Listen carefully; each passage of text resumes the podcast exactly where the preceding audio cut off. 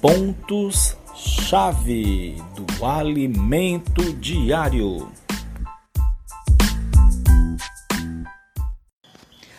Jesus realmente é o nosso Senhor. Ele reina. Olá, querido bem-aventurado. Chegamos à quarta-feira da semana 2 a eleição de Deus. O título de hoje é A Justiça Decorrente da Fé. Crer em Cristo e viver nele. Vamos abordar mais sobre a eleição de Deus. A primeira coisa que você deve levar em conta é que a eleição de Deus é algo no do passado, na eternidade passada. Vamos ler é, Efésios 1, capítulo 1, versículo 4. Diz assim: Assim como nos escolheu nele antes da fundação do mundo, para sermos santos e irrepreensíveis perante ele em amor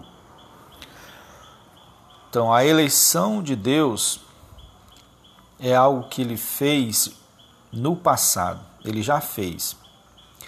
Ele chamou muitos e elegeu alguns. Alguns é, entrarão na no reino milenar, um período de mil anos. Esse período de mil anos antecede é, a eternidade que o, do, que o homem vai ter com, com Deus, né? Então, antes do homem unir-se eternamente com Deus, ocorre uma, uma espécie de, de lua de mel. Mas nem todos os chamados participarão, participará dessa, dessa antecipação, desse desfrute antecipado mas os eleitos. É, os eleitos vão receber um galardão. E esse galardão está ligado no que eles fizeram. Certo? Mas, uh, na realidade, não é tão somente no que eles fizeram, porque a obra deles não, não, não serve de nada para o Senhor, mas o que Deus fez através dele. A, o requisito é a obediência. Mas eu quero.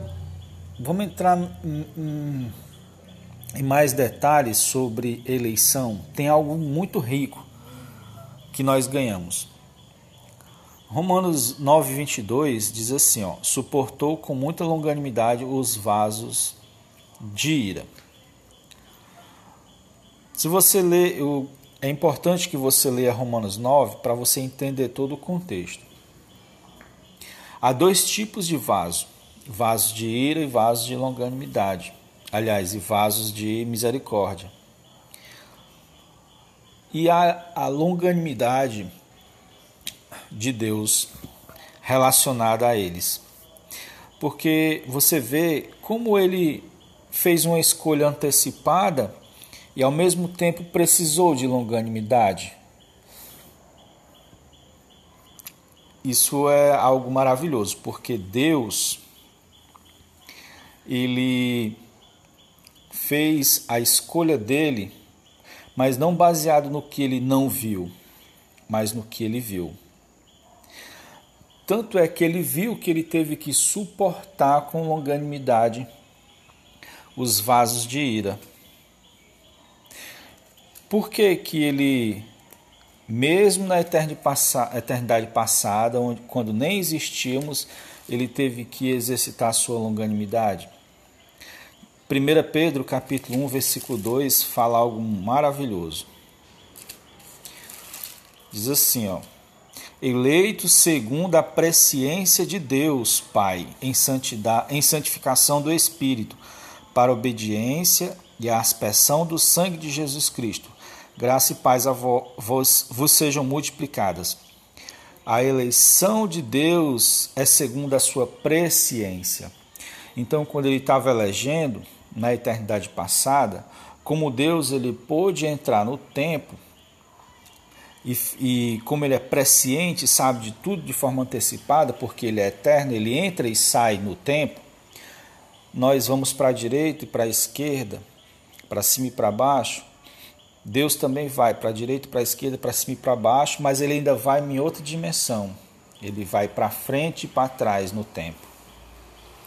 Então ele viu todo o nosso futuro e ele teve até que exercitar a longanimidade enquanto ele estava vendo. E a sua escolha foi segundo uh, uma, a, a, a sua presciência e foi segundo a sua longanimidade. Certo? Deus, ele espera que muitos vasos de ira tornem-se vasos de misericórdia. Inclusive, com Paulo aconteceu isso, ó, em 1 Timóteo 1,16.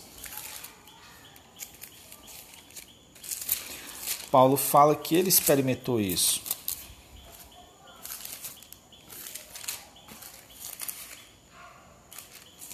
Primeiro Timóteo 1,16, ó. Mas por esta mesma razão me foi concedido misericórdia, para que em mim o principal evidenciasse Jesus Cristo, a sua completa longanimidade, e servisse eu de modelo a quantos hão de crer nele para a vida eterna. Isso é maravilhoso. Então, eh, não é simplesmente Deus escolheu e não tem nenhuma influência do agir humano. Tem influência do agir humano, né? Então nós podemos almejar ser vasos de misericórdia. Né? A nossa, nossos atos hoje podem interferir na eleição passada.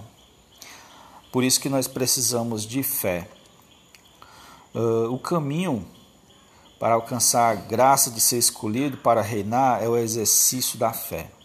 A razão pela qual os judeus tropeçaram é, e se comprometeram, comprometeram sua eleição foi pelo fato de não ter crido em Jesus Cristo.